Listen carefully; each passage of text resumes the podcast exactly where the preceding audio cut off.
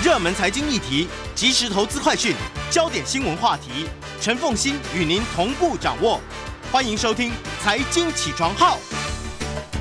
Hello，各位听众，大家早，欢迎大家来到九八新闻台《财经起床号》节目现场，我是陈凤欣。一周国际焦点，在我们现场的是淡江大学国际事务与战略研究所副教授李大宗李副教授，他同时也是中华战略前瞻协会理事长。那么也非常欢迎 YouTube 的朋友们一起来收看直播。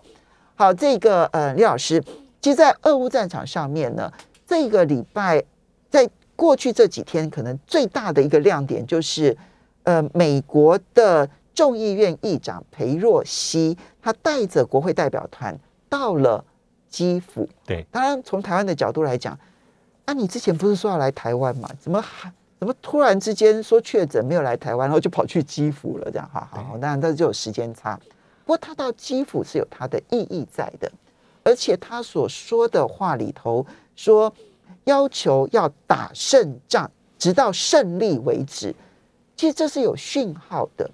那么如何来解读？对，我觉得其实也不只是裴若曦，我觉得发现这一阵子以来，如果是看美国，甚至包括乌克兰自己的讲法，都有一种是胜利在望啊，这可能是时间长短，但是最后胜利是属于乌克兰这一方，这种氛围不断的从美国的官方高层，还包括佩洛西，他是以众议院议长身份，还是很有具有指标性这样谈话，意思是说，我就要给你源源不断的供血、武器装备、各式各样的援助跟金援。那对泽伦斯基总统来说，即便是他现在还在要求说，我开了很多的清单，希望北约国家能够提供我给我这些东西，但是泽连斯基也有这种让大家有这种的讯号，这种感觉是说，我们最终会是获胜的。嗯，所以这点是非常非常有意思的地方。那我们也看到说，像普廷，普廷最近一个比较新的一些讲话，我觉得也具有参考价值。如果把这两边对照起来看起来，我觉得乌克兰战争、俄乌战争基本上它的焦灼还会持续好一段子，可能真的没完没了。我觉得是没完没了，因为一方认为说我一定会赢，嗯，只是时间早晚而已。嗯，对普京来说。如果没有办法达到我所设定的最低程度的战争目标，我怎么可能会收手？嗯，我也不会有任何下台阶。嗯，所以当普京在四月二十六号他见了这个所谓的联合国秘书长这个呃古特雷斯啊，因为古特雷斯四二六见他之后，四二八跑去基辅见泽伦斯基。那在建的这个过程当中啊，这个普亭跟这个古特雷斯谈了大概一小时，但这一小时里面，我觉得很清楚可以呈现出目前普亭想要对外释放的讯息，嗯带有三个地方哈。第一个地方就是说，我没有放弃谈判，嗯啊，这是而且他把目前谈判进展不顺的这个所有责任是说是泽伦斯基乌克兰。他的讲法是说，在三月三十一号，当时大家应该印象很深，在土耳其伊斯坦堡的这个会议。他普亭的现在的讲法是说，那时候是有很多乐观的一些讯息的，包括中立化、嗯、非军事化。只不过在乌东跟克里米亚还有一些争议。但是普亭话锋一转，他讲到说，但是他没有想到说，在四月份的布查事件成为一个重要的转折点。嗯，从那个事件之后，基本上所有西方，包括乌克兰的指责的对象，就是在俄军的所作所为。嗯，所以任何。可能之前所铺陈的一些谈判比较乐观的氛围，从布查事件之后，对普廷来讲，他容易说这是没有了。所以四月初的时候，其实我那时候有提到，我觉得布查事件变成了一个转捩点。对，本来呢，在布查事件之前，其实我们看到和谈几乎已经到了最后关头，不管从乌克兰释放的讯息或俄罗斯释放的讯息，包括他们所谈出来的重点，其实是有交集的。可是布查事件之后，整个乌克兰的态度剧烈变化，其实这个和谈就再也不太可能出现，几乎都没有了，只有少数的视讯。嗯、而且布查事件，我们之前也谈过说，说让很多西方国家基本上你再也没有任何中间或是示弱的空间，你只能对俄罗斯强硬到底。嗯，所以普京在这个对古特雷斯的谈话里面，他认为说是乌克兰单方面出尔反尔。这当然是普京的说法，这是第一个。第二个当然是因为来者是客，所以。他称赞一些联合国的角色，但是普亭这些话都是意有所指，因为在过去很长一段时间里面，对联合国角色批判最重的就是泽文斯基，嗯，还有包括好几年前的这个川普，嗯，所以普亭的讲法是说，我非常支持联合国的功能，我反对任任何人说联合国是已经过时的产物，这是他是在暗指泽伦斯基，这很重要。还有个题外话，就四月二十六号，呃，其实几乎是在同一个时间，其实联合国大会通过一个很重要的决议，叫做所谓的这个否决权倡议。它是由列支敦士敦哈结合在一百个国家在大会里面所提出的一个方案。嗯、这方案最后是投票是不投票无异议的通过，但这里面的重点其实就是针对俄罗斯的。嗯，他意思是说，未来哈只要是有任何的安理会的常任理事国，中美英法有任何国家只要投过反对票之后，否决票之后。大会要在十天十个工作天之内自动开会去讨论，嗯，说这样的这个否决权合不合理，而且要邀请你投反对票的国家要来上面讲你的理由，嗯，这上面是针对俄罗斯，但是它是没有任何的拘束力，因为安理会的这个重要的危机，还有安理会通过的决议，不可能去把它反对掉，所以没有取消否决权，但是呢，提供了一个程序要求。那么投否决票的国家必须要说明否决的原因，对对，好。其实这一点，其实这个方案后面美国是支持，但是也很尴尬，因为我们从历史上来看，其实美国投否决权的记录其实不亚于俄罗斯。对，我就在想说，这个这件事情真的只伤到了俄罗斯吗？它会伤到其他国家。因为你如果去看否决历史来看的话，其实次数最多的就是美国跟俄国，哎，对对。就就是你就其实就这两大国，而且美国否决权的次数真的不比俄罗斯少哎、欸，他为了以色列投了多少次的否决票？但这次很有意思，我们看到那个拜登驻联合国的大使啊，他特别里他特别在呼应这件事情，说他说他说过去二十年来哈，俄罗斯在安理会里面投出的否决权的恶劣的记录是罄竹难书，所以应该要支持这样做。但是我看过一份。资料就几年前印象很深，就是到二零一七年为止，啊，在联合国历史投下否决权的安理会，从冷战到二零一七年，其实美国的次数在当时还是高过于俄罗斯，但这几年可能我没有最新的一些更新，所以至少是两个国家是不相上下的。对，好，所以但无论如何，这这代表的就是联合国的常任理事国的否决权，其实本来是说要取消。但是妥协之后变成了保留，但必须要提供理由。对，那这个当然提供理由这件事情，可能会使得未来在国际政治上面，他的口水辩论会变多。可是你要说真的会改变否决的，没有，应该没有，没有那个法律效力。那第三点，其实普京在这里面讲那个很有趣的地方，就是他把目前的这个乌克兰形势跟所谓的科索沃相互结合。那这一点其实是也是很有意思的地方，因为我们如果回顾一下历史，啊，科索沃是在呃前南斯拉夫的一部分，过去是一个前南斯拉夫的一个自治省，呃，但是在南斯拉夫解体的过程当中呢。啊，第一个是南斯拉夫联邦是取消科索沃的一个自治的地位，嗯，所以在一九九一年的时候，当时的科索沃哈，因为曾经举行一个公投，而且是九成认为自己应该要独立，嗯，因为科索沃这个自治省里面哈，它是主要是九成是阿尔巴尼亚裔，是信奉伊斯兰，但就一成多是塞尔维亚裔，啊，所以当时的南斯拉夫联邦曾经在这个状况之下是出兵了，去要去镇压这个所谓的独立的运动。那所以，我们看到说，从一九九九年啊三月到六月的时候，当时的北约是对这个空袭啊，这个南斯拉夫、塞尔维亚、塞维亚，嗯，那而且塞尔维亚在这件事情之后，他是没有办法，他是退让了，嗯、然后从科索沃撤军，那联合国的维和部队就进去。嗯、这也是为什么我们在前几个礼拜里面所谈到，到目前为止，塞尔维亚对于北约基本上还是很很忌惮。这段历史他们没有办法淡忘掉。那当然了，因为其实才过了才二十几年而已的时间哈。那么，嗯、呃，其实我我我最近重新看了一下南斯拉夫的历史，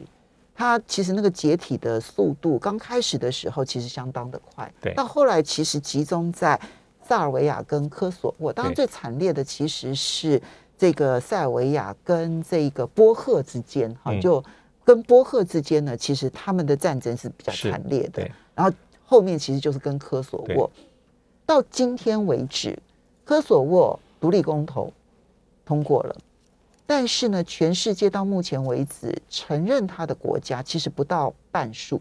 啊。那俄罗斯是不承认的，塞尔维亚也是不承认的，中国大陆也是不承认的。所以到目前为止，科索沃并没有加入联合国。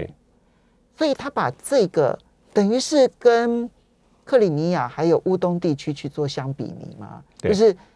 你可以去承认科索沃。为什么俄罗斯不能去承认克里米亚？是用这样的方式来将军吗？对，他是用这样的方式将军，意思是暗批西方，包括美国，你有双重标准。因为他认为，既然你们那时候认为说，呃，科索沃是因为要抵抗呃外在的一个恶劣的暴政，透过公投的方式。好，我们稍微休息一下，进一段广告，马上回来。欢迎大家回到九八新闻台财经起床号节目现场，我是陈凤欣。在我们现场的是淡江大学国际术语战略研究所副教授李大中李副教授，也是中华战略前瞻协会理事长。那么也非常欢迎 YouTube 的朋友们一起来收看直播。好，刚刚俄乌战争的情势当中呢，联合国秘书长古特雷斯去了莫斯科，然后跟普京见面之后呢，其实在这个过程当中，普京所提到的几件事情是非常有意思的。那嗯。你你你你要去想象，其实他还是在俄罗斯内部，其实是有一个宣传。那他讲的那些东西，俄罗斯民众是接受的。所以，其实你你试图用西方舆论，然后要去颠覆普京，你要回头去看俄罗斯内部的舆情，其实会变得困难度反而更高。因为你你仔细的去评估之后，你就会发现，哎，双方的不同调越拉越远。所以，俄乌战争会持续相当长的一段时间，也跟。俄罗斯内部可能更坚定，而西方又更坚定，有很大的关系。对，对的，嗯，好，这个是这个是呃嗯、呃，去看古特雷斯。那呃，所以未来在普京的计划当中，顿巴斯地区有可能走科索沃模式吗？他希望是这样，但是科索沃模式其实就像刚呃凤馨您所提到，还是有一些它的局限。因为虽然全世界有将近半数的国家承认你，但是你也没办法进入联合国。因为我们知道进入联合国成为新会员，第一关就是安理会。嗯，安理会推荐里面，这是属于实质议题，所以五常是拥有否决权的。你不管大会多么的支持你是没有用。所以这是一点，普京在想，但是他把这两件事情。放在一起看，其实就让我们回想到二月二十二号，当时是礼拜二，嗯，所以一开始其实普京讲那些话，其实都意有所指的。他说：“我是应乌东的致邀请，我是来做维和，而且我是按照联合国宪章第五十一条的所谓的集体自卫权。嗯，那而且它里面还有推陈很多，当时已经在讲为后来他所指控的纳粹化做铺路，讲的万人种的事情。这是在之开战之前，所以。”去纳粹化，对，去军事化，对，中立化，还有顿巴斯科索沃化，对，对，这四件事情看起来从一开始到现在没有变过，没有变过，因为这是普京应该是早就规划好的，嗯，好吧，那这就是我们继续来观察，但是，嗯、呃，乌东的状况恐怕跟科索沃还是不一样，还是不同，对，对还是有重重大不同。好，接下来我们再来看到的是德国的态度的改变，德国呢？对于军援乌克兰出现了，就它出现了两个重要改变，一个是在制裁俄罗斯的部分，他同意制裁俄罗斯的原油了，嗯，啊，那第二个很大的改变是军事援助乌克兰，对，而且是七十二小时之内的重大改改变，对，为什么出现这些改变？我觉得主要原因可能是有内外的压力哈，一个是我觉得美国的压力对德国，就是说你做的太少不够。拜登压力一直都有。第二个是可能是德德国内部的一个形势，我觉得包括国国会议员的态度，而且跨党派，还有包括民意非常的清楚。因为在四月二十八号的时候，哈，联邦众议院啊五八六五百八十六票赞成，一表一百票反对，七票弃权，通过一个对乌克兰议题的一个决议啊，就是希望说要求加快军援的速度。而且批准更多的重武器给这个所谓的乌克兰，嗯，因为肖兹才在四月二十二号才讲说，重武器、重装备，他认为说还要三思而后行，因为可能会加速乌克兰战争，成为欧洲大战，对，成为第三次世界大战。但这一次是德国做做出什么样的宣誓呢？是在上礼拜的四月二十六号，我们讲到。在美国的主导之下，哈，在美国在德国的这个基地里面，他邀请了几十个国家的国防事务的这个首长，四十国在讨论如何去做进一步的援助。嗯，那在这里面，其实德国国防部长就最后做出一个，我觉得是一个勉为其难或者在压力之下的一个新的决策。他所以，肖兹四月二十二号才说我们不提供重型武器。四月二十六号，那么美国国防部长所召开的这个会议当中。德国的国防部长同意，同意了，提供了五十辆的豹式的防空战车，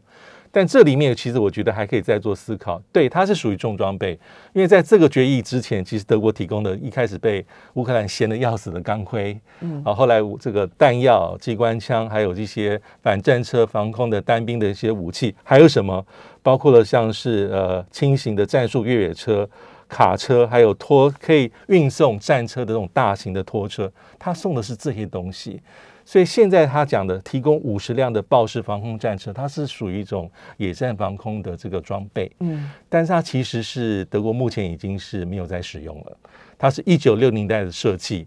七零年代开始量产，之中经过很多次的改良，最后在统一之前的西德的陆军。还有包括统一之后的这个德国的陆军，带有将近四百台服役。那它也提供给荷兰、比利时、巴西跟智利。但这一款这个所谓的豹式防空这个野战防空的战车，是在二零一二年就已经从德国陆军全面的退下来，所以现在是属于封存的状态。所以它是库存品，它是库存品，所以还要希望，而且不用的库存品。因为德国现在早就有取代它最新的装备，所以现在提供的是五十辆，而且数目是有限，但是可以发挥部分的这个野战防空的功能。所以德国我觉得，因为它并没有，因为乌克兰的梦幻清单，泽连斯基讲的很久，是包括目前德国主力的豹二战车、主力战车，还有包括这个所谓的一百台的雕雕式的步兵战斗车，但这一点德国其实并没有松口。嗯，所以德国目前是挤出来一些看起来是属于重重武器、重装备，但是真正这个泽连斯基政府想要的那些梦幻清单，德国并没有，所以它是取于两者之间。如果把这些装备看去对比于美国给的、英国给的跟法国的给的，其实德国目前给的还并不多，而且它被批判。好，所以我们可以讲说，德国确实改变了，但是这个改变呢，只有跟美国有一点点交代而已，而并不是一个真的能够在战场上好像有很大帮助的一个清单。对，而且之前一直被说你给的东西太老了，太少了，嗯，包括被骂的是之前提供两千七百枚苏联时期。这个冷战时间的剑三的飞弹，嗯，那是有三十五年历史，而且可可靠性都存疑，所以被人家批得很凶，嗯，所以德国是在这样状况之下被再往前跟进一小步，嗯，好，另外就是制裁原油的部分，对，对。在这两天出现了重大的改变，啊，那嗯，他们的这一个呃外交部长正式的宣布，德国同意制裁俄罗斯的原油，那所以欧盟的能源部长紧急召开会议。当，因为现在还有很多国家不赞成啊，就包括了匈牙利啦、意大利、奥地利，还有斯洛伐克。那么这四个国家仍旧反对制裁俄罗斯原油，所以那个决议可能不会立刻生效，也许会延到年底。但德国的态度的改变是很明显的。后面还应该是美国的压力很深，但这还是关键的，是关键的一步了。嗯，德国还有一个，所以德国在这一次的战争当中，其实他已经做了很多的改变，比如说。他已经跟俄罗斯之间的关系更加的紧张了。没错。然后呢，他改变了他从二次世界大战之后呢，减少军武的政策，反而是变成要增加军武投资经费。然后呢，对于基辅的有限度的支持，改成呃稍微的往前进了一点。好，然后呢，这个在亚洲政策上面也出现了转变。肖兹这两天到亚洲来访问，他访问了日本跟印度。大家所关注的是，他没有提到中国，因为在梅克尔时期十六年有十三次造访中国大陆，你就知道说那个多么频繁。尤其是这十六年当中有两年是因为疫情，根本不可能到中国大陆，他几乎是每一年到中国大陆啊。而肖兹上任之后的第一次亚洲行去了日本，去了印度？这个就是一个很重要的政治讯号，因为的确，如果对比过去的梅克尔政府时期，其实德中关系基本上还是处于比较一个正常的轨道啊。因为梅克尔还是基于一些实质的一些中德贸易上的一些进展啊，所以基本上会把去北京、去中国大陆不会像现在这样子认为是好像是呃多么特立独行的事情。所以肖是这一次啊，他因为他目前的状况是他才刚就任总统，这个不到一年嘛，嗯，那他。他所选定的第一次出访亚洲，居然是没有包括北京，其实这就是一个重大政治讯号。去的是日本，嗯，去的是所谓的印度，当然里面有一些谈的一些功能合作啊，包括补助印度的一些呃很大笔的一个基金，大概一百亿的欧元，嗯，三千亿台币，去协助印度达成气候变迁的目标啊。这是德国对发展中国家气候变迁转型的一个一个他的承诺，但是他就是没有去，所以一切已经在千言万语中，这些都是很重要的一个指标。嗯，那包括目前德国联合政府的一个政策，它有一个对中政策的检讨，在刚上任的时候，嗯，基本上是把中国大陆视为是有体制竞争的对手。嗯，那这样的讲话，其实北京对这样的定调其实一直都非常不满意的。嗯，所以看起来未来的德德中关系很明显不会像再像过去的梅克尔执政时期这么的这么的通顺畅了。嗯，这么的畅行无阻。好，这个是一个重大变化，值得观察后续的影响。接下来我们再来看到的是美国总统拜登，他上任之后呢，首度的是首度亚洲行嘛？对，首度首度亚洲行。那么，嗯，将在五月二十一号吧，哈，五月二十一号就先到韩国的首尔，下一站才是去日本啊。其实这里面很微妙，我们怎么去看拜登的五月的亚洲行？我觉得五月应该就是拜登的印太月，嗯、因为先把之前要早就应该该开的这个东协跟这个美国的特别峰会，要重重新在华府把它做好。做好之后，它就有一个重要的亚洲行，而且是是先去南韩哦，嗯，再去日本。那在日本这里面这一场里面，当然还要同时开所谓的 QUAD 这个四方安全合作的一个高峰的会议。那所以从拜登从去年一月二十号就任到现在，其实我觉得很清楚，就是他在亚洲这个。布局还是很绵密的，嗯，他是很有规划的。我们先不管他的成效，因为成效就是不是说我想要怎么样就怎么样。但是我们看到已经零零总总不不停的，包括跨的这种高峰会好几次了，嗯，还有各式各样的二加二的对话，嗯，还有包括拜登看起来是对有点是对南这个这个南岛国家的一个积极的一个。我们稍微休息一下，等一下回来看他的亚洲。欢迎大家回到九八新闻台财经起床号节目现场，我是陈凤欣。在我们现场的是淡江大学战略与呃淡江淡江大学国际事务与战略研究所教授李大洲李副教授，同时也是中华战略前瞻协会理事长。好，我们刚刚讲到了德国，然后接着我们讲了拜登的亚洲行。亚洲行里头比较有趣的，当然就是他当然先去了呃呃先去了韩国，再去日本，对啊。然后这代表的他现在心目中多么想要拉拢韩国，对，那么呃能不能成功？这个可能目前还是未知数，但我觉得几率是有的，因为目前新看起来新的韩国政府的态度会跟过去稍有不同。那第一个，他是跟美国靠得更近。还有第二个是啊，过去这几年当中，其实日韩关系一直是一个美国心中隐隐的痛。嗯，就是说，当我要做亚洲整体战略布局的时候啊，这两个是我最重要的一个结盟的伙伴啊。假设要去应对中国大陆对我的一个一个威胁，那但是这里面兄弟鬩墙对整个美国的这个战略态势还是有不良的影响。嗯，但是从目前来看，韩国新政府对于日本的关系是有改善的企图心。那最后能不能做到？其实目前来说，当然还要再看一下。但对于拜登而言，是个好的讯号。啊，说能够同时增进美日美韩之外，能够美日韩三边能够更进一步的去强化，嗯，这对拜登的整个这个印太战略的布局，或是印太战略二点零是好事。嗯，所以韩国对于拜登很重要，因为如果韩国跟日本之间。的历史仇恨能够放下，对，这对他来讲，整个东北亚的布局其实就完整，比较完整。是相形之下，当然对中国大陆就是一个极大的压力，没错，对不对？哈，对，这一点我们其实可以再观察。那么，另外就是呢，美国的印太经济架构 IPEF，其实他们从去年的下半年就一直在谈，呃，印太经济架构，然后说快出炉了，快出炉，快出炉了，这样。究竟现在印太经济架构的内容进展？跟台湾的关系，我觉得这个印太战略是去年十月份大家比较清楚，从拜登口中里面说这个很重要的关键。但是到目前为止哦，到里面到底具体是内容是什么，其实外界还是有点这个这个雾里看花。因为都只有标题，都只有标题，或是少部分，我们大家可以从美国官员在国会作证的时候，是被议员逼出来讲的时候，透露一些相关的讯息。嗯，但这里面相关讯息还是让人家觉得说，哈，这个指纹楼梯响，不闻人下来。所以照理说，这五月份应该有一些东西要端出来了。那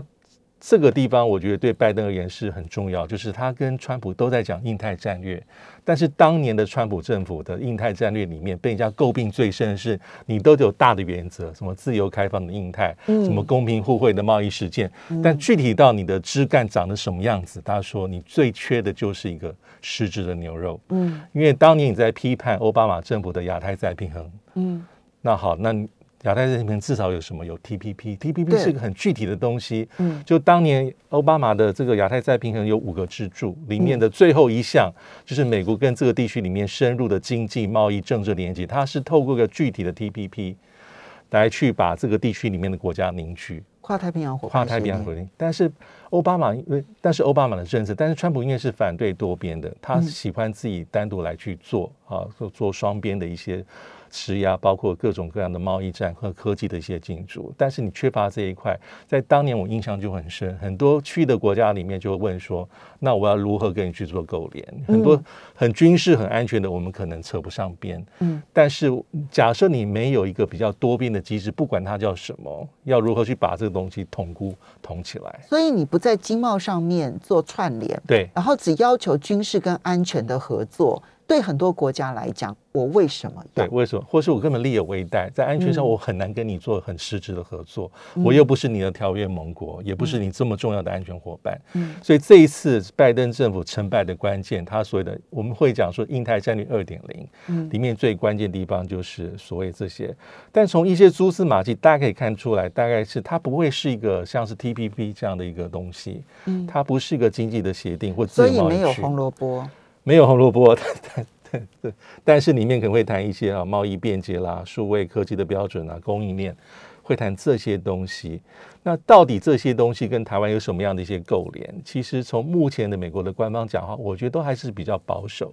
我觉得会有通关的程序简化，对。但是对于要怎么样实质上面，可能包括了降低关税啦，或者是可能相互的投资上面的保障啦。这些内容都没有，可能都没有，因为我们看最近官员的表态，大概有三个比较重要的，一个是三月中的商务部长雷蒙多，在参院财委会的闭门会议里面，他当时媒体有披露说，他说目前我们没有考虑要把台湾纳入，嗯，那是三月中，接下来在三月底的戴琪也是在参院财政委员会的听证会，他说我们还没有决定，还在讨论当中，嗯，那最新的一次好像看起来对台湾有点打气功能的是布林肯。在前几天，四月二十八号，众院外委会啊，里面是也是在审预算的听证里面，他讲是也是其实也是很保守，看我们怎么解读。他说目前还在跟潜在的伙伴做对话，嗯，做咨商。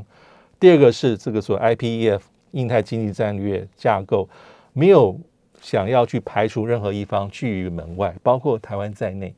但这样的解读，你可以用正面、反面去做解读，其实都可以的。不过，我觉得他他这个解他这句话呢，嗯、透露出来就是台湾很想要加入，很想。但现在的问题是出在，可能这里面有他们要拉拢的伙伴拒绝台湾。对，这是个重点。嗯，那其实我觉得目前哈，假设我会认为说，其实我们的官方心应该大概有心里应该有个底了。因为假设到这个阶段里面，我们台美之间还没有在这个议题上任何实质的接触或讨论的话，我觉得就不会很乐观。对，最后我们提一下，就是土耳其跟沙乌地阿拉伯的关系，在这段期间其实有很大幅度的改善。对，对嗯，因为他们关系的恶劣是静音，就是因为卡舒吉事件，二零一八年，相信节目上那时候也有讨论过。对。华盛顿邮报的记者，然后是沙乌地阿拉伯裔，然后呢遭到了沙乌地阿拉伯的王储呢派人暗杀，然后把他诱骗到嗯沙乌地阿拉伯驻土耳其的大使馆，对，那进去出不来了。对，那所以土耳其很愤怒，因为你在我的等于是在我的境内杀人，虽然是在你的你的大使馆里头。对，所以这静音是二零一八啊，当然还有包括像是更早之前的卡达的事件，还有埃及。埃及军事政变之后，双方态度不同，但是这一次其实明显的破冰哈，因为我们看到土耳其埃尔段这个总统是在四月二八二九访问沙乌地阿拉伯，见到他所见到的所有重要的人物，这是回违五年他第一次有机会再去，因为这卡舒吉事件让当时双方关系很紧张，因为第一个是土耳其非常不高兴，嗯。第二是他的不高兴就是说我要发动审判，嗯。但是你没有办法去真正审判到这些人那第三个是民间有一些，但沙乌地阿拉伯也有一些反制作为，就是说我不要买跟土耳其有更多的经贸的往来。嗯嗯、所以这一次是一个简单的破冰的开始。其实现在中东的几个破冰都很快速，比如说沙乌地阿拉伯跟伊朗现在也正在谈判。所以，嗯，沙乌地阿拉伯跟伊朗，然后沙乌地阿拉伯跟土耳其，然后土耳其跟这个其他的国家，我觉得现在呃还有以色列哈的关系。所以呢，整个的情势都在变化中。非常谢谢李大中李教授。